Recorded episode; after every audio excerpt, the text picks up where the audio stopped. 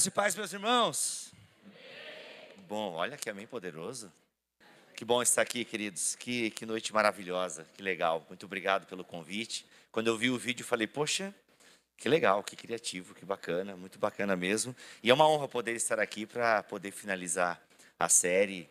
E de fato, isso que o pastor tem compartilhado sobre o estranhamento em relação ao título, é, eu tenho ouvido, né, desde que o livro foi lançado em 2000 e foi ano passado, né? Estou meio perdido, 39 anos, acho que já estou com a memória meio afetada. Eu peguei Covid, a Covid afeta a memória, mas foi ano passado, em abril do ano passado, a gente lançou o livro, e desde então eu não paro de ouvir relatos dessa natureza. O estranhamento em relação ao livro, até a capa está linda, esse sorvete, essa coisa meio colorida, meio infantil, com um nome meio grosso, meio estúpido, ah, e de fato é assim que a gente queria mesmo causar um certo estranhamento, porque ah, o que me motivou a escrever esse livro, para quem, não, quem é que não sabe o que está acontecendo, eu acho que a pessoa sabe, né? Está todo mundo por dentro. Tá? Não preciso fazer esse, essa introdução de quem eu sou e tal, então está tudo certo. E o que me levou a escrever esse livro foi justamente o estranhamento que eu passei a ter quando eu vi pessoas tratarem Deus como o gênio da lâmpada. Então isso foi assim, me levou a escrever esse livro. Eu costumo dizer que o meu livro ele não tem nenhuma novidade, eu sou apenas um arauto do óbvio, e eu penso que o que a igreja precisa é do óbvio. Então, por isso que eu tenho escrito sobre isso, tenho falado sobre isso. E é muito legal poder é, compartilhar com vocês, finalizar essa série de mensagens, o Deus que destrói sonhos, porque eu creio que esse é o Deus das Escrituras, tá? É, inclusive, eu, eu, trouxe 13 unidades do meu livro, e até acho que já foi falado para Sara. É, se você adquirir o livro, todo o dinheiro vai para esse projeto lá do Moçambique, já vai direto para o Pix está lá do projeto. Então, se você não pôde ofertar, mas enfim, não estava meio motivado, né? toda uma casa destruída, um telhado destruído, não foi o suficiente. Talvez você agora possa ainda levar alguma coisa para casa. Então, se você comprar o livro, o, vai, o Pix vai direto para o projeto lá de Moçambique. Eu só trouxe 13 unidades, é o que coube na mala. Tá bom, gente? Cabia mais, mas é que eu só trouxe 13. Eu podia ter trazido 14, né? 13 não é uma referência legal. Mas, desculpa, gente. Eu podia ter, eu podia ter trazido. E 17 também não é legal. Então eu devia ter trazido 15, sei lá, 7. Eu tinha que ter trazido 7. Pronto. 7 não tem, não tem, não tem, não tem erro. Vamos pensar junto então, gente. Vocês caminharam pelo meu livro. Quem aqui acompanhou a série desde o começo, a maior parte? Levanta bem alta a mão que eu sou vesgo e tem uma luz bem na minha cara. Quem, ah, levanta a mão agora, quem assim, tipo, oi, eu estou aqui, estou visitando, não tô... Oi, tudo bem? Obrigado. E, ah, irmão, deixa esse pano aí, que eu vou derrubar vários. Aliás, deixa essa caneca ali embaixo, que eu vou bater aqui, eu vou derrubar. É, é, é, esse cara sou eu. Obrigado, querido. Obrigado. Isso. Vai. Eu, vou, eu, derrubo tudo. E quem aqui não acompanhou nada, não sabe nem direito que livro que é esse, o que, que esse cara está fazendo aí, pode levantar a mão para você ter vergonha. Tem, tem umas três pessoas. Então só vai no flow aí, fica junto. Estão aqui, tá? Então, gente, esse é o livro Deus Testou Sonhos, vocês caminharam por, por ele. É um livro basicamente que fala sobre discipulado, e eu quero trazer justamente esse desafio. E eu encerro o livro hoje, tecnicamente era para nós falarmos sobre o último capítulo do livro, que na verdade são as considerações finais, que tem como título Um Deus Selvagem. E eu gosto dessa ideia do Deus selvagem, justamente eu trago das Crônicas de Nárnia, de C.S. Lewis, um grande apologista cristão, um dos maiores escritores cristãos do século XX, um homem que deixou um legado para a fé, e nas Crônicas de Nárnia, um livro que ele escreve para as crianças, Aslan é o grande herói, a grande personagem do livro, e Aslan, que é um leão, é a figura de Jesus, que é, em Nárnia representa Jesus. Então, o leão de Lewis é o Cristo do cristianismo. E tem algo muito interessante nesse leão, nessas histórias, que ele é dito como um leão que não pode ser domesticado, um leão que não que faz o que quer, que é um leão selvagem, ele não pode ser domesticado. E para mim é justamente essa imagem que Lewis quer passar de Deus. O Deus cristão, ele é um Deus que não quer ser domesticado, que não pode, ele é selvagem, ele faz o que ele quer. E nós precisamos aderir a essa mensagem e ter essa compreensão. Domingo passado, ou retrasado, não sei agora, domingo passado, né, a pastora pregou sobre oração com base no Pai Nosso no meu capítulo. E é justamente isso, é seja feita a tua vontade, assim na terra como é no céu. A oração que destrói sonhos. A oração de um discípulo, ela tem essa intimidade com Deus, essa intimidade tal que ela pede para Deus o que ela quer. ela coloca diante de Deus as suas necessidades, mas ela tem a sabedoria e a intimidade de dizer: seja feita a tua vontade, não como eu quero, mas como tu queres. E por isso que é uma oração que destrói sonhos. Porque os nossos sonhos, os nossos projetos, como vocês puderam ver, caminhando pelo nosso livro, o meu livro é também uma radiografia da nossa alma. É, na verdade, um raio-x do nosso coração, um coração mimado, um coração que quer bênçãos, e é um coração que, no fundo, acaba sendo discipulado por pessoas famosas, por coaches evangélicos, que pregam coisas que só querem agradar o nosso coração. Irmãos, eu vou fazer um experimento social com vocês aqui, para vocês verem que não é mentira. Eu vou entrar agora na rede social, permita, eu posso usar o celular, vocês não, tá? Entrei aqui agora no meu Instagram, vou digitar o nome do sujeito, que eu não quero dizer quem é, tá? Achei aqui, Bru... É. Opa, desculpa aí, eu tá, pensei alto. Aqui, ó, e não tá, e Deus não quer que eu faça isso, não estou achando. Rapaz, eu não estou, o R não vai, vai U, peraí. Aí, pronto, aqui. É esse tipo de coisa aqui. Eu vou pegar a última postagem. Ó, é, aqui é uma postagem, mas deixa eu pegar uma que envolva religião. Ó, aqui, ó, essa, aqui, ó, essa aqui, essa aqui é a penúltima postagem dele. Aqui, ó. Não, essa aqui também está muito coach. Quero pegar uma que envolva teologia e coach. Ah, essa aqui é boa, essa aqui é boa demais. Olha aqui, ó. Quem cumpre os princípios vive as promessas. Quem cumpre os princípios vive as promessas. Tá certa essa frase? Ah, não, não diz muita coisa, é uma frase de efeito bacana, serve para o Twitter ou serve para fazer uma postagem no Instagram e tem uma certa verdade. Né? Deus deu a lei, Deus deu os seus mandamentos, né? deu os seus princípios para que nós vivêssemos nessa terra. E viver nessa terra, ou viver na terra que o Senhor nos dará, no caso é a promessa que ele faz para Israel, é viver as promessas. O povo obedece à lei e vai viver na terra que Deus deu. Deus entrega os dez mandamentos antes do povo viver a promessa na terra prometida. Então, ok, tem um certo cabimento aqui. Mas daí você pega a explicação que vem: cumpra o que está escrito e ninguém poderá te segurar. Aí não. Aí vocês percebam que é uma mistura de autoajuda, de empoderamento, de, sabe, de trabalho enquanto eu durmo. Não, como é que é aquele negócio? Que é, isso é o chefe que fala, né? Trabalho enquanto eu durmo, né? é, trabalho enquanto os outros dormem, sabe? É, mistura essas coisas e nós, desesperados por alcançarmos posições, por termos mais dinheiro, por realmente vivermos grandes coisas, a gente começa a misturar teologia, começa a misturar Bíblia com autoajuda barata e um coach mais ou menos. Eu escrevi meu livro por causa disso, para desanuviar esse tipo de coisa. Sabe, de não, quem cumpre, porque daí a pessoa começa a cumprir os princípios, a viver os princípios de Deus, já pensando na promessa.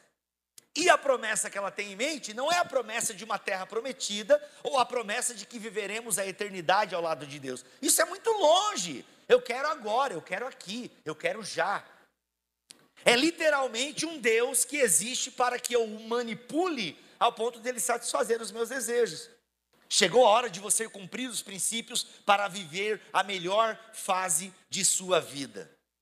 Perceba um perigo desse tipo de coisa que tem 62 mil curtidas e 1.600 comentários. Deixa eu ler os comentários aqui, meus irmãos. Benção, aquela mãozinha. Aí, gente fazendo propaganda, compre meu bolo. Gratidão por todos os ensinamentos corpo, alma e espírito alinhados. Mentira, nem é corpo, alma e espírito, a gente é uma unidade psicossomática. Foi forte, foi lindo, gratidão. É preciso cumprir os princípios para viver as promessas, foguinho. Os meus três objetivos estão escritos, blá blá blá blá blá blá blá blá. Né, né, né, né. Meio que dá até um. Só não jogo porque é meu telefone e eu só pude comprar esse parcelado. Mas vocês estão entendendo, gente? É usar Deus, é usar a palavra de Deus para fazer ensinamentos de viva bem, viva aqui agora, cumpra os princípios. Não é mais obedecer a Deus para testemunhar de Deus. Imagina o apóstolo. Cara, ô Paulo, às vezes eu queria ser espírita, gente. Se você é espírita, eu respeito, eu só discordo porque eu sou crente. Mas às vezes eu queria ser, assim, cara, vamos chamar o apóstolo Paulo aqui nessa mesa, para a gente mostrar o que estão fazendo, assim. É que eu não queria incomodar Jesus com isso. Vamos chamar Paulo. Paulo está menos desocupado. Olha só, Paulo, o que estão fazendo aqui, Paulo. Vocês estão entendendo? Meu Deus, gente, é, é isso. Paulo lendo isso, porque qual é o melhor, é, qual é o melhor momento? Paulo lendo, imagina a vida de Paulo, foi preso, escorraçado, sofreu náufrago, não tinha dinheiro, escreve da prisão. É isso é viver a promessa. Eles não falam sobre isso. Tudo é processo. Esse pessoal viu que esse pessoal é tudo processo. É processo. É processo para viver. Ai, que saco. Desculpa, não pode falar essas coisas. Eu não estou no meu canal no YouTube, eu tenho que lembrar dessas coisas. E para você que está no YouTube, tudo bem? Então, o que acontece, gente? É isso, é tudo, é tudo é voltado para o ser humano, para você. É como você pode se dar bem em nome de Jesus. Esse é o resumo da teologia desse pessoal. Como sair do, do anonimato, como ganhar, como prosperar, é viver o melhor nessa vida. Você vai longe, você pode, sonhe alto, pense grande. Você pode ser o que quiser, como o slogan da Barbie. Eu tenho filha mulher, então eu conheço todos os desenhos da Barbie. Entendeu? É isso, você pode ser algo grande. E isso não tem nada a ver. Abra sua Bíblia. Vou pegar só um exemplo aqui de um texto mera, muito distorcido pelo pessoal. Salmos 37, 4. Aliás, tem algo que envolve esse salmo um mantenedor do meu ministério, ele estava lendo o livro, meu livro na casa da avó dele, e o livro estava em cima da mesa, e aí o primo dele passou e falou assim, ó, o Deus que destrói sonhos? Nossa, cara, nada a ver. Afinal, a gente, né, é, é, a gente pode é, é, é obedecer, ao, a gente pode se agradar ao Senhor, buscar o Senhor, e Ele vai satisfazer os desejos do nosso coração. Não, Deus dá sonhos, não destrói sonhos. Não, tá lá o Salmo, cara, 37:4. E aí o Salmo 30. Eu até quero ler, gente, na versão eu quero ler na versão NTLH, porque a tradução dela tá fantástica, tá? Porque é, ela lida fora de contexto é uma beleza, tá? Olha aqui o que diz Salmo 37:4 na NTLH, é nova tradução na linguagem de hoje. Que a sua felicidade esteja no Senhor e ele dá, lhe dará o que o seu coração deseja. Olha só que prato cheio para nós usarmos a palavra de Deus para transformar Deus num garçom das nossas vontades e dos nossos desejos, dos nossos corações mimados. Que a sua felicidade esteja no Senhor. Ter a felicidade no Senhor para esse pessoal é fazer algumas orações, fazer o bem, Entende? Esse pessoal entende que assim, ó, basta eu fazer o bem, basta eu ser uma pessoa legal, que as coisas vão acontecer, as promessas vão se cumprir e o Senhor realizará os desejos do meu coração. A gente vê alguém compartilhando um plano, algum projeto de negócio, cara, é isso, o Senhor vai satisfazer os desejos do teu coração. E tem a versão pentecostal ainda, da teologia coach, que é eu profetizo na tua vida que isso vai acontecer. Eu não sei se isso é prática dessa comunidade, se for, vou dar só a minha opinião, mas a gente distorceu o que é profetizar, porque nem no movimento pentecostal clássico profetizar significa isso. Ou seja, eu desejo bem para a tua vida, então eu. Porque fala assim, ô oh, cara, eu desejo que tudo dê certo para ti. Isso não parece crente falando. O crente fala assim, ó, eu profetizo que vai dar certo na tua vida. Onde está na Bíblia isso? O que é profetizar na Bíblia? Não é isso. Profetizar não é isso. Então tem a versão pentecostal distorcida da teologia coach. Cara, eu profetizo, cara, eu sinto, eu profetizo em nome de Jesus que vai dar tudo certo. É a versão pentecostal distorcida da teologia coach. Ou seja, a felicidade para esse pessoal é isso: é ter uma vida ok, é orar a Deus, e pedir para Deus, insistir com Deus. Pedir, pedir, dar-se-vos-á, buscar e achareis. Tudo que pedirdes em meu nome, eu farei. O pessoal pega esses versículos, pega esse salmo e Ele vai satisfazer os desejos do meu coração, como se meu coração fosse nobre, como se meu coração fosse puro, e eu e você sabemos que não é. Se nós vamos estudar a Bíblia, que é o que eles deveriam fazer antes de pregar, antes de ensinar, afinal, esses teólogos coach também dizem que a Bíblia não é sobre Deus, mas é sobre você na terra. É de arrepiar, gente. Eu não sei nem como explicar isso assim. Meu, como é que refuta essa frase? Eu nem sei. É tipo o pessoal que diz que a terra não é redonda. Tipo, meu, mas como é que eu. Não, que a terra é plana. Eu não sei nem argumentar. Eu falo, ah, é plana mesmo. A Bíblia não é sobre Deus, é sobre você na terra. Hã? Aí tem cara agora, tem um cara famoso que mexe com dinheiro que se converteu. Se batizou no Rio Jordão, coisa mais linda, assim, pô, as fotos, assim, tipo. Eu, as fotos do meu batismo é chorando, com ranho, né? Aquela coisa mal batida, com a máquina Yashica. Quem é do tempo da Yashica aqui? Levanta a mão, glória a Deus. É? Aquela foto meio tremida e tal, vai chorando, já saiu do tanque falando em línguas e tal. As fotos do batismo do cara. Vídeos, videozinho em slow motion. Cara, assim, é lindo, mano. Aí o cara mal se converteu, já está dando curso sobre Jesus já. Salomão, é tudo envolvendo dinheiro. É como Jesus pode botar dinheiro na sua carteira. E na carteira dele, obviamente, também. Que ele vende o curso e você aí ganha, ele ganha bastante dinheiro, você perde. Meu Deus, o pessoal não sabe se converter e ficar quieto. É igual o famoso quando se converte. Meu, que tristeza. Meu, que tristeza. Gente, ele é famoso, ela é famosa, e daí? Não dá o púlpito e o microfone para esse sujeito. Manda para a escola dominical. Paulo se converteu e quando foi convertido ao cristianismo, até começou a pregar, mas Paulo era fariseu, conhecia as escrituras. E ainda teve um tempo que ele deu uma parada, que ele some da história. Vai se preparar. Jesus ficou 30 anos quieto, gente. 30 anos quieto.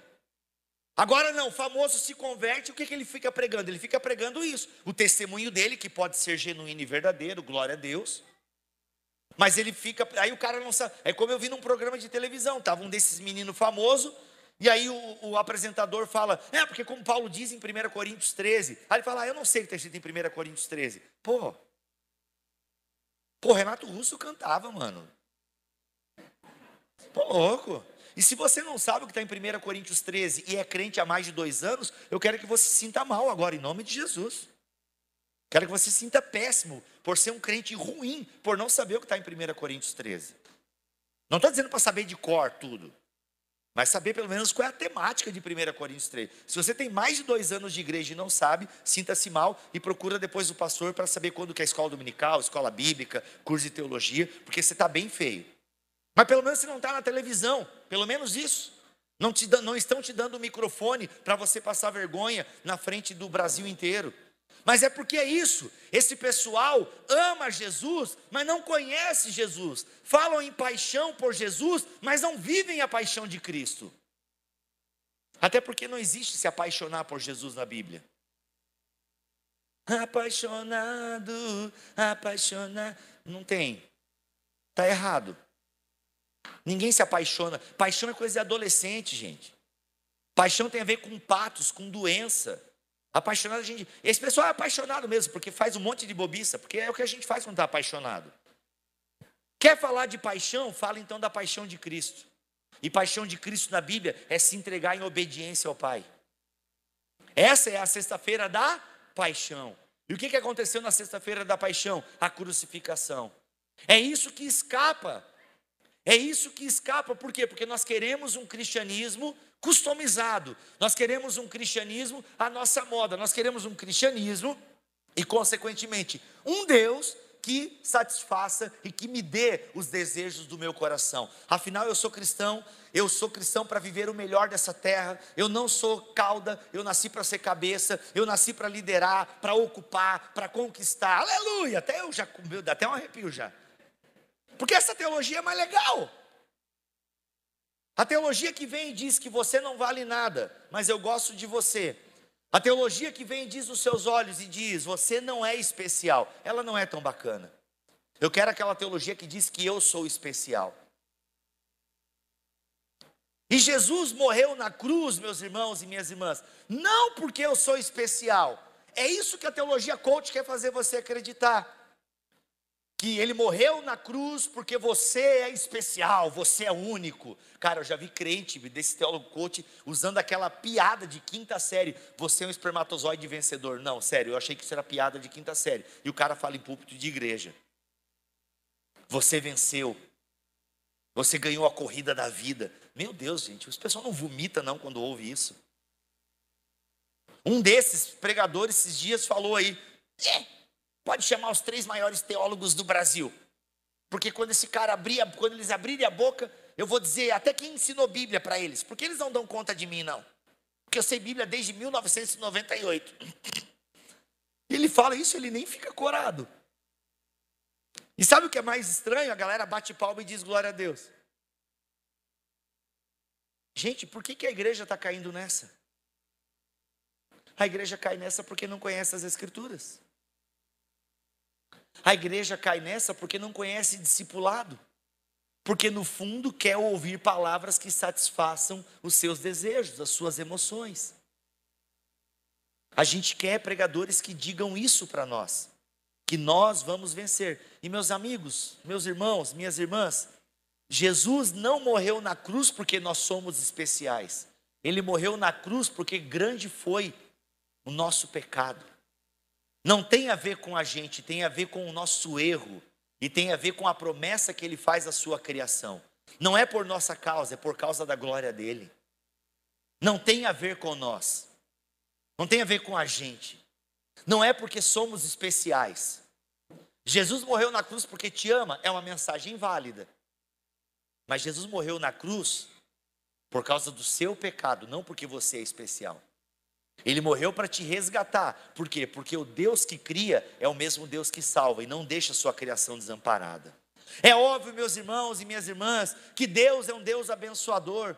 É óbvio que esse Deus, ele diz mesmo que vai satisfazer os desejos do nosso coração, mas ele espera que o cristão, que o crente, que o seu povo encontre nele a felicidade que Ele seja a sua porção, que Ele seja a sua terra, e a partir do momento que nos entregarmos a Deus, e que inclusive o versículo 5 vai dizer: põe a sua vida nas mãos do Senhor, a partir do momento que nós entregarmos a nossa vida a Ele, confiarmos nele, Ele fará, e o que, que Ele fará? Ele fará nós desejarmos as coisas que Ele deseja.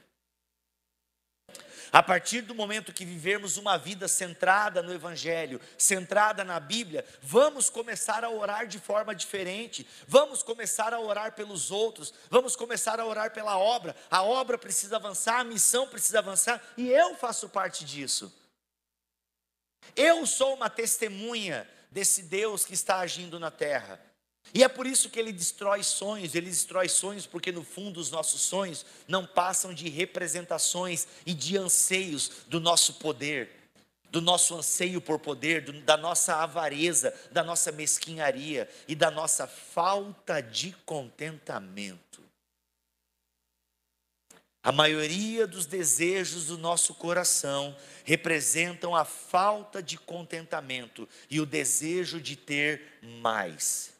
Inclusive, o desejo de ter mais me lembra o pecado de Gênesis 3.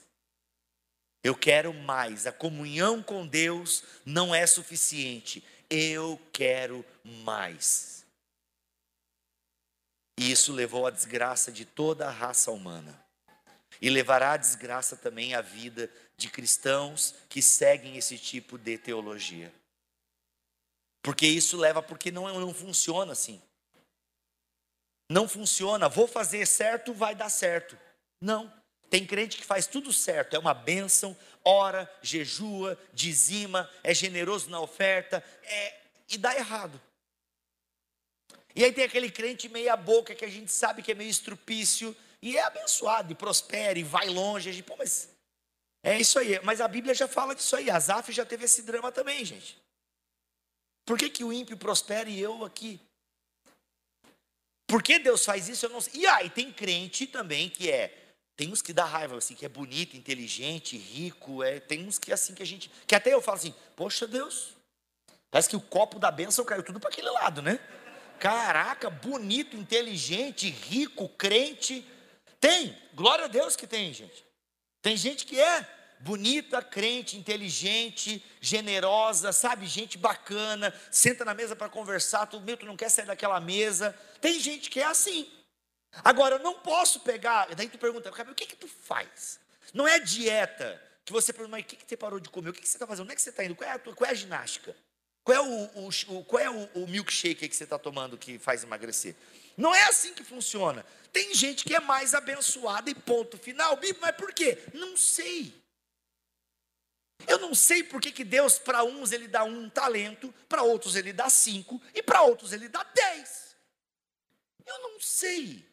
Eu só sei que com o talento que eu recebi, eu vou trabalhar para Jesus, e não vou ficar invejando o que tem dez. Se eu ganhei um, vou trabalhar com esse um, para a glória de Deus.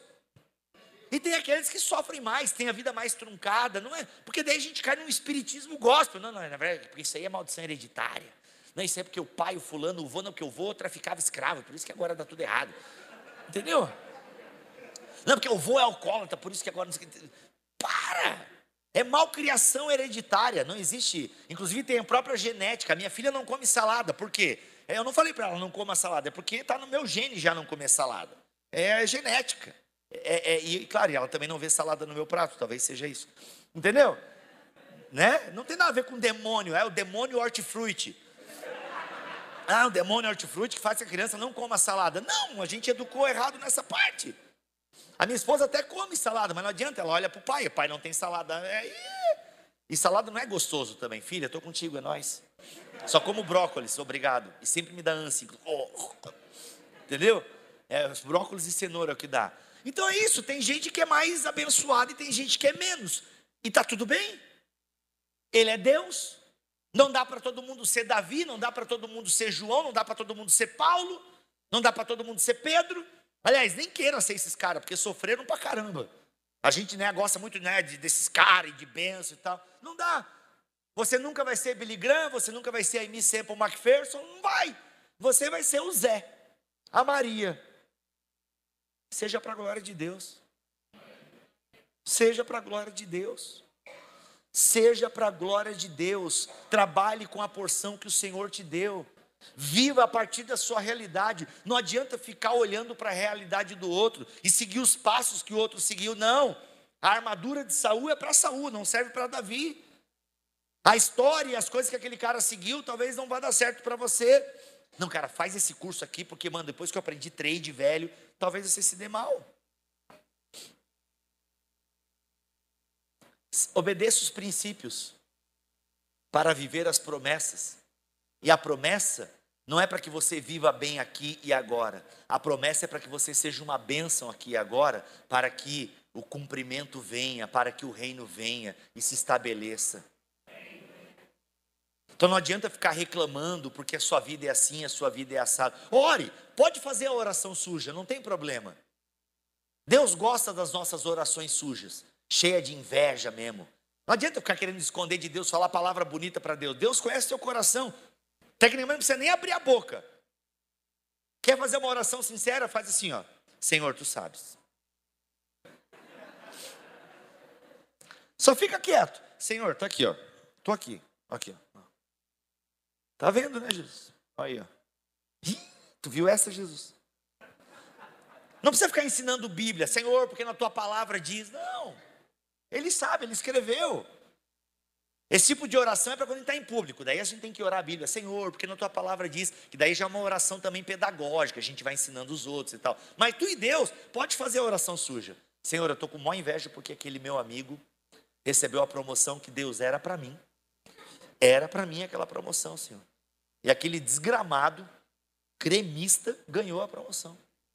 E Senhor, ele trai a esposa, e eu estou aqui, quase traí, mas ó, me segurei, sou fiel a ti. Ajudei Moçambique, Senhor. E quem é promovido é aquele cara. Pode fazer essas orações para Deus. E pede perdão já, porque você está sendo um idiota. Mas é isso mesmo, a gente é, gente. Eu já tive várias orações idiotas. Porque nós somos mesmo meio lesado, meio, meio ingrato. Não somos contentes, queremos mais, queremos mais. E ainda queremos enganar Deus com aquele papinho. Não, Senhor, porque se eu ganhar aquela promoção, eu vou ofertar mais na tua casa. Mentira! Não oferta agora no pouco, não vai ofertar no muito, não. Deus não, se eu não caio nessa, imagina Deus. Então faz oração suja mesmo. Mas pede perdão a Deus e fala: Senhor, restaura o meu coração. Conforma o meu coração à tua palavra, Senhor. Sabe que eu possa desejar, que o meu coração possa ansiar as coisas que tu anseia. Senhor, eu quero sonhar, ainda que Deus não sonhe, os teus sonhos. Eu quero viver, Senhor, aquilo que tu tem planejado para o teu povo. Porque isso é outra coisa também que você deve ter passado por esse capítulo, né? Qual é a vontade de Deus para a minha vida? Não tem vontade de Deus para a tua vida. Tem vontade de Deus para o povo dele. Faça parte desse povo e vá viver. É na caminhada uma ou outra coisa vai sendo revelada para você, para o seu caminho, específico para a sua vivência, para a realidade que Deus te colocou. É a partir disso. Mas não, a galera fica sentada esperando Deus, Deus, e aí, Deus, qual que é, que eu faça o quê? Eu quero que tu levante a bunda dessa cadeira e vá fazer alguma coisa. Eu quero que tu levante e vá obedecer. Porque não adianta me chamar de Senhor, Senhor, se vocês não fazem o que eu mando, diz Jesus em Lucas 6,46. Não adianta vocês me chamarem de Senhor, Senhor, e a expressão Senhor, Senhor denota uma intimidade era usada para se começar uma expressão de intimidade, Senhor, Senhor. Por que, que vocês me chamam Senhor, Senhor? Ou seja, dizem que têm intimidade comigo, mas não fazem o que eu mando. E aí Jesus, depois de dar essa cajadada nos discípulos, ele começa a comentar, ele começa a contar a parábola dos dois fundamentos. E na parábola dos dois fundamentos, nós temos duas pessoas que estão o quê? Fazendo uma casa. Só que um está apressado. Ele não quer esperar, ele não quer o que? Cavar fundo. Ele não quer cavar fundo. O que, que ele faz? Ele já começa a construir. O outro não. O outro gasta tempo cavando, cavando, cavando. E até que chega um momento que ambos terminam a casa. Ambos terminam a casa. Só que acontece? Vêm as águas, vêm as tempestades, vêm as inundações. E aí, meus amigos? E aí, o que, que acontece? Acontece que o que não se preocupou com a fundação desmorona. A grande questão é: aquele que começou a construir sem fundação, ele gastou o mesmo tempo e achou que tá, ele gastou tempo também construindo, construiu mais rápido porque não se preocupou com a fundação, mas ele achou que estava bem, que estava bom, que estava tudo certo.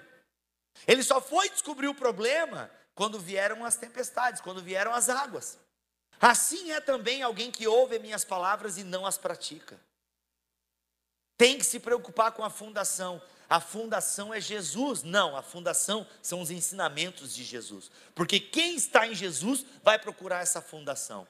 Porque quem me ama obedece os meus mandamentos. E eu só sei os mandamentos lendo a palavra, meditando na palavra, sendo confrontada contra ela. Nós precisamos começar a ler a Bíblia contra nós, não a favor de nós. Precisamos começar a ler a Bíblia não como uma caixinha de promessas, mas contra uma sentença, mas como uma sentença contra a nossa vida, uma sentença contra o nosso jeito de viver, para ser mais claro. Precisamos ler a Bíblia como uma instrução de Deus para que a gente viva bem nessa terra. E viver bem nessa terra é considerar o outro superior a si mesmo. Viver bem nessa terra é atentar para os fundamentos, para aquilo que é básico. Nós perecemos porque nos falta conhecimento. É o mal do povo de Deus. Era o mal do Antigo Testamento, é o mal do Novo Testamento, é o mal da história da igreja. Nós perecemos e as heresias entram dentro da igreja porque não conhecemos os fundamentos.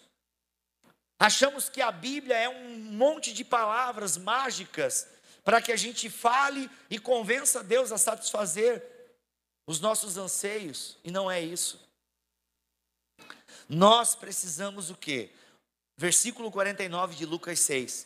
Mas quem ouve a minha mensagem e não é obediente a ela, é como um homem que construiu uma casa na terra, sem alicerce. Quando a água bateu contra aquela casa, ela caiu logo e ficou totalmente destruída. A frustração uma hora vem, queridos.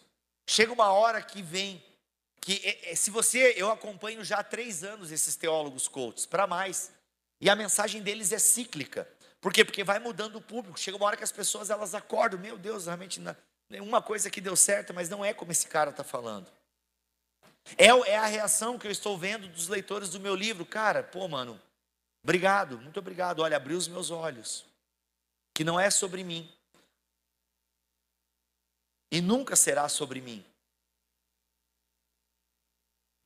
Tem até uma música, não lembro o nome da banda agora. Até o músico pediu que música que eu queria, que eu queria cantasse depois, é, mas eu não lembro o nome da música. E nunca foi sobre nós, nem sobre o que podemos fazer. É tudo sobre você, para você, Jesus. Nunca foi sobre nós. Não é sobre nós. É sobre Jesus. É sobre a missão de Deus na terra. Deus não procura seguidores, Ele procura discípulos submetidos à sua missão. Então, desejar as coisas, ou seja, o nosso coração deseja o quê? Qual motivo nos leva a dobrarmos os joelhos? Qual motivo nos faz servir a Deus? Por que servimos a Deus? Aliás, servimos a Deus ou frequentamos a igreja? É uma boa pergunta essa, hein? Servimos a Deus ou frequentamos a igreja? Somos povo de Deus ou somos multidão? Tem a multidão, e a Bíblia deixa isso muito claro nos evangelhos. A galera segue Jesus, recebe milagres de Jesus, mas se afasta. Se afasta. Os próprios discípulos que experimentaram milagres, viram, correram, não ficaram até o fim, exceto as mulheres. Fugiram. Fugiram. Depois o Cristo ressurreto aparece a eles. Ah, essa palavra então é verdade. Tu és mesmo Messias, tu és mesmo Salvador. Aí esses homens covardes, esses homens que não tinham, sabe, não tinham força, não tinham é, é, fibra moral, para usar um termo desses coaches, é, não tinham fibra moral, de repente passam a morrer pela mensagem do Evangelho. O que, que causou, na, o que, que mudou na cabeça deles? O que mudou foi que eles viram Cristo ressurreto. E é o Cristo que está conosco hoje, que nos dá intrepidez, nos dá coragem para servir a Deus, mesmo que um vendaval, uma tempestade destrua a nossa casa e a nossa igreja. Não, vamos aprender sobre o batismo. Vamos aprender como servir a esse Jesus, mesmo quando o nosso sorvete esteja derramado e derretendo no chão. Porque não é sobre os meus planos, os meus sonhos. É sobre os planos e a vontade dele já revelada nas Escrituras. É sobre isso. E é isso que deve ocupar o nosso coração. E a gente vai se surpreender que bênçãos podem acontecer na nossa vida. Eu não sou contra a bênção, gente. Eu não sou contra cristãos que têm planos, projetos. Não sou contra, e nem Deus eu imagino. Até porque não dá para ser também todo mundo sem plano, projeto, não dá, é isso aí mesmo, só vou lá, trabalho, bato meu cartão, bato meu ponto, e é isso aí, vou embora depois. A minha vida é isso, né? Trabalho, casa, casa, trabalho, trabalho, casa, igreja. Tem gente também que é meio assim, sabe? Não, dá uma. Aí assiste um pouco dos coach aí, tá precisando um pouco dos coach. Tem gente. Que assim, gente, eu não sou contra coach, aliás, se você é coach e está aqui, é isso aí, ajude as pessoas a se desenvolverem mais profissionalmente. Só não mistura a Bíblia. Só deixa a Bíblia de fora.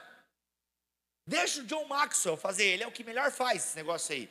E ainda às vezes só não mistura com a Bíblia. Lê os melhores coaches, os melhores caras, mulheres dessa área. Só deixa a Bíblia de fora. A Bíblia é sobre Deus e o teu pecado. Deixa, a Bíblia não é para ti, como te motivar a acordar às 5 horas da manhã. Que daí essa galera usa a oração. Não, vamos acordar às 5 horas da manhã para orar, para termos nossos objetivos claros, traçar as nossas metas. Vamos colocar Deus como sócio do nosso negócio. Ui, até me arrepia só de falar. Porque parece verdade mesmo, né, cara? É que pode ver, esses caras falam muito bem, os caras sempre impecável, aquela maquiagem assim, top, não, não tem uma oleosidade, uma espinha, aquele cabelo assim que parece que foi feito no Photoshop, é tudo assim, sabe? E, e aí a gente está ali, a gente está lá desesperado né, com a vida toda bagunçada, com as contas toda bagunçada, porque o brasileiro é meio ruim de, de porque a igreja tem que ensinar até é, a mexer, a, a, cuidar do dinheiro, que o brasileiro é meio desorganizado mesmo, fica usando cartão de crédito, essa coisa do demônio, né, limite de cartão, essas coisas, tudo coisa de satanás para acabar com a tua vida, tá? Aí brasileiro, aí vem um cara que usa o nome de Deus e fala que vai dar, que em seis dias, aí tu Aí o cara me estuda versículo bíblico, pega provérbios e Jesus da glória. É porque a Bíblia fala mais de dinheiro do que de oração. Parece que a parte que fala de dinheiro, que aquele que quer enriquecer cai em armadilhas, eles não falam. Eles omitem essas partes da Bíblia. Tem uns que ficam dizendo que Jesus era rico, que tinha casa na praia. O cara não tinha nem onde reclinar a cabeça, velho. Tinha mulher. Leia Lucas 8, cabeçudo. Casa na praia o quê, mané?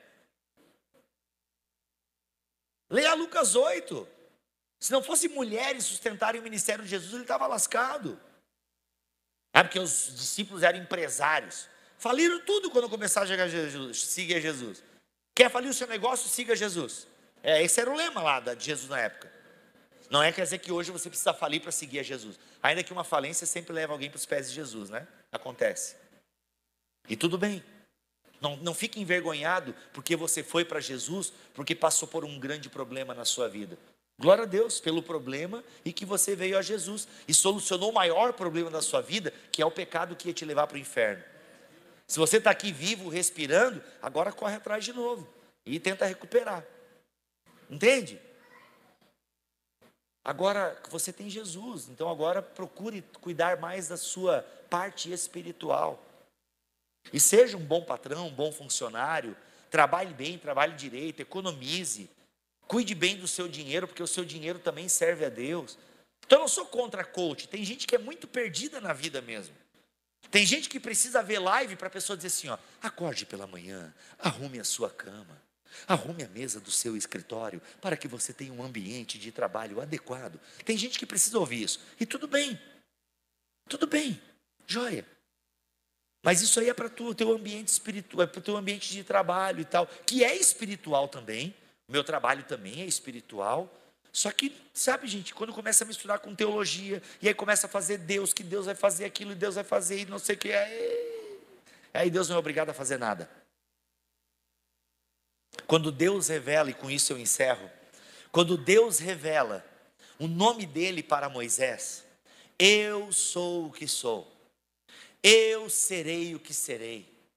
Eu sou aquele que estará aqui para quando vocês precisarem. Quando Deus revela o nome dele para Moisés, Deus está dizendo primeiro o seguinte: olha, você não vai me dar nome não. E não vem esperando que tenha um nome secreto aqui que você pode usar para poder me manipular, que era a cultura dos egípcios. E Moisés conhecia a cultura egípcia, afinal ele passou um tempão lá no Egito. Então Moisés meio que talvez quisesse saber o nome de Deus para quê? Para poder manipular Deus. Quando alguém dava um nome para uma divindade, esse era o pensamento deles lá atrás. Quando ele dava um nome para a divindade, ele poderia manipular aquela divindade, invocar aquela divindade. Igual a gente faz com o gênio da lâmpada. Três desejos. É isso, era esse pensamento. Saiba como invocar a divindade e ela vai satisfazer os desejos do teu coração. Não, não. O Deus do cristianismo, ele já se apresenta. E ele nem dá um nome, ele dá uma atividade. Eu sou o que sou. Eu serei o que serei. Eu sou o eterno. Moisés, eu estou presente. Eu dou algo mais do que um nome. Eu dou a minha presença para vocês. Porque a minha presença é o que vocês precisam, nada mais mas na minha presença vocês terão a terra, serão abençoados nessa terra, e foram mesmo abençoados na terra, até começarem a obedecer e a cultuar outros deuses, perderam a terra, então até hoje, sofrendo a penalidade por causa da sua idolatria. Acontece, meus irmãos, como vocês já aprenderam aqui nessa igreja, idolatria nós também, nós também cometemos. Também idolatramos a nossa família, os nossos filhos, o nosso trabalho, o nosso carro, a nossa casa, o nosso ministério. Também temos ídolos no nosso coração. E nós precisamos lutar contra esses ídolos. Contra esses ídolos. E a partir do momento que vivermos para Deus, obedientes à Sua palavra, sim, bênçãos virão sobre a nossa vida, porque aquele que obedece a Deus é abençoado, mas não é uma causa e efeito, ele é abençoado porque está em comunhão com Deus, então começa a ter contentamento, começa a ser um funcionário diferente na empresa. E aí começa a mudar mesmo, porque antes era um funcionário emburrado, chateado, porque não foi promovido. De repente começa a ser uma bênção para os outros. Opa, o patrão percebe que teve uma. Pô, aí, ó, cara, pois. E aí de repente é promovido. E nem estava mais pedindo pela promoção, porque o coração já está em outra coisa. Não estava na promoção, não estava nisso ou naquilo. Entende? Estava em Deus. E aí vai ser surpreendido por bênçãos até materiais, inclusive. Deus pode surpreender a gente com bênçãos materiais. As ofertas que vão chegar para a igreja lá de Moçambique são bênçãos materiais. Que é o básico que eles estão precisando lá. Por isso, compre meu livro depois aqui, compre todos. Porque você vai estar ajudando lá. E para eles é uma benção material. Agora não dê o seu dinheiro, não dê o seu tempo como uma moeda de troca. Deus não se impressiona com esse tipo de coisa. Deus não se impressiona com a sua oferta. Não adianta você ir ali agora e fazer um pix de mil reais para o projeto do Moçambique e sair daqui, poxa, cara, eu dei mil reais.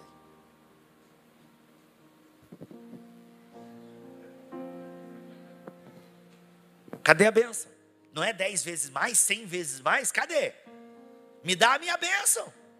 Não é assim que funciona com Deus. Não é assim. Ele não se impressiona com nenhum ato de bondade seu. Assim como ele não se impressiona com nenhum ato de maldade. Gente, tu acha que Deus está preocupado com o especial do Porta dos Fundos? Tu acha que Deus está preocupado porque um bando de comediante faz piada com Jesus? Deus não está nem aí, Deus nem assiste Porta dos Fundos. Ele ouve Bibotalk.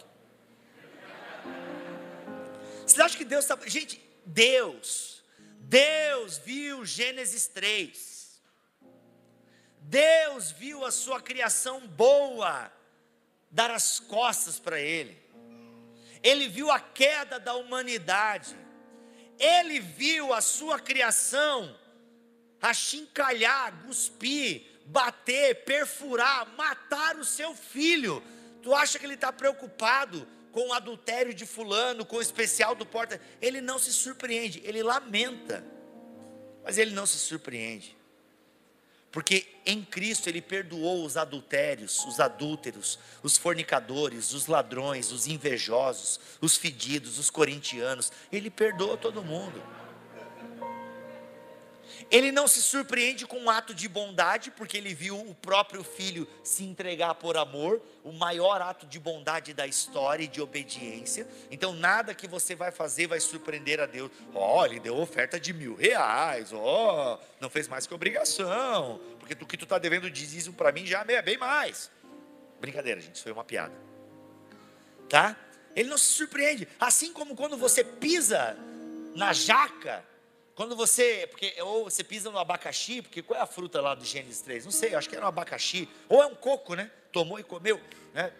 Então assim, não sei, quando você enfia o pé na jaca, quando você faz uma coisa horrorosa, aquela fofoca assim, mas aquela maledicência, sabe assim, ó, aquela boa mesmo, sabe? Quando você fala assim, ainda até quando alguém cai, você fala do pecado do outro, sabe? Tipo, viu, caiu, eu sabia que ia cair. Não, porque não sei que sabe? Até isso. Deus, ele não fica, sabe assim, tipo, oh meu Deus, meu eu no caso, né? Meu eu, né? Ele não faz, ele não se impressiona. O que ele quer é que nós cheguemos arrependidos aos seus pés, seja pelo orgulho de fazer o bem, ou pela negligência e, consequentemente, fazendo o mal. Porque não fazer nada também é fazer alguma coisa. Isso é o Evangelho, ele nos aceita ele nos recebe. Temos uma boa notícia para nós: Ele morreu por nós. Ele morreu em nosso lugar. A ira de Deus não cairá mais sobre nós, não cairá mais sobre aqueles que estão sobre Jesus. Vivamos a partir disso. E outra, a gente está aqui nessa vida e a gente vai errar, vai escorregar. Mas a gente precisa o quê? Fazer da nossa vida esse experimento esse experimento de viver mais intensamente a vontade de Deus descrita nas Escrituras. Saber que não é por meu esforço, nem por meu mérito, mas é porque Ele faz cumprir os desejos dele em nós, como Paulo ensina em Filipenses capítulo 2, a partir do versículo 12. Nós vamos desenvolver a nossa salvação com temor, com tremor, com assombro. Eu costumo brincar, e não é bem brincadeira, mas a galera fica cantando: Quero te ver quero te. Gente, na Bíblia a galera que via Deus caía de joelho, chorava. Eu sou pecador, eu tenho lábios impuros e pertenço a um povo de impuros lábios. A galera, quando via anjo, já caía de joelho: Meu Deus, me perdoa, eu te adoro. Não, não, para, nem sou Deus, eu só sou anjo, levanta. E a gente aqui, quero te ver. Não. Sabe, é temer, existe um Deus um Senhor todo-poderoso, Criador dos céus e da terra, um Pai amoroso, mas um Deus também que vai mandar a gente para o inferno. Quando Jesus chega na terra, meus irmãos e irmãs, quando Jesus chega na terra, ele já deixa bem claro que a chegada dele vai causar vida e morte. Infelizmente, crianças abaixo de dois anos foram assassinadas por Herodes por causa de Jesus. A chegada de Jesus causou morte de crianças.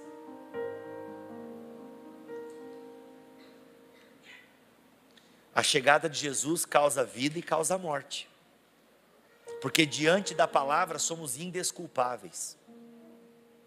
Então que a gente vive essa vida. E não é por nosso mérito. É pelos méritos dele. E eu quero viver para ele, para a glória dele. Só que nesse processo eu vou cair. E por isso que eu tenho uma igreja, eu tenho irmãos, irmãs que me ajudam a levantar. É por isso que eu venho na igreja todo domingo, eu vou porque eu prego, também sou ministrado porque eu preciso da palavra de Deus, porque eu me esqueço muito rápido. Quando vejo, estou errando, quando vejo, estou caindo, mas a palavra me confronta e eu me levanto, sou levantado, o Espírito Santo age em mim, e o Espírito Santo nos ajudará a cumprir aquilo que está escrito, para a glória dEle, só para a glória dEle, somos apenas instrumentos, que assim seja. Coloque-se de pé, vamos orar.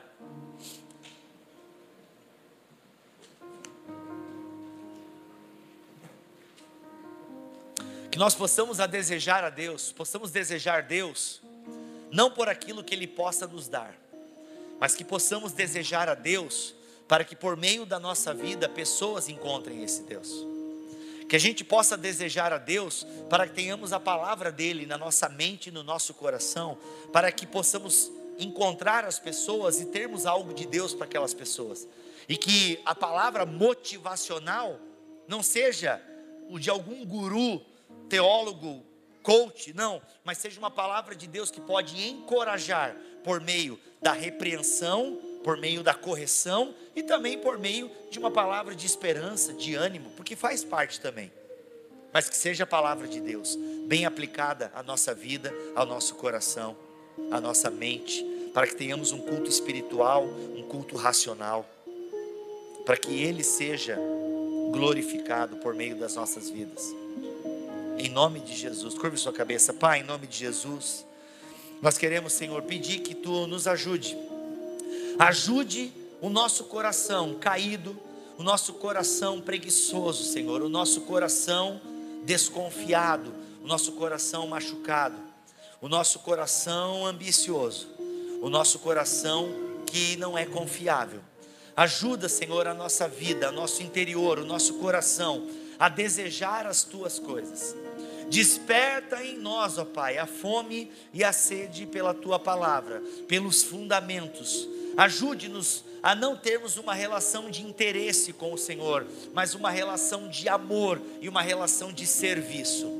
Faz de nós, Senhor, como os filhos teus que sentam à mesa do rei, conhecem o rei, mas também sabem o seu lugar, como escravos desse rei, como súditos desse rei. Senhor, nós queremos fazer a tua vontade. Por mais que a gente não consiga sempre, mas a gente quer fazer da nossa vida um experimento em obediência à tua palavra. Enquanto tu não voltar para nos buscar, ou enquanto não formos levados por ti, queremos te obedecer, obedecer, obedecer, cair e levantar, se sujar e ser limpo, porque precisamos do Senhor, precisamos de uma comunidade íntegra, de uma comunidade de fé, de uma comunidade que está submissa à tua palavra e ao teu querer. Em nome de Jesus, Senhor, ajude-nos a ajudar os outros, ajude-nos a sermos uma bênção. Ajude-nos a corrigir a nossa vida de acordo com a tua régua, de acordo com o teu cânon, de acordo com a tua palavra. Em nome de Jesus, para a glória do teu nome. Amém e amém.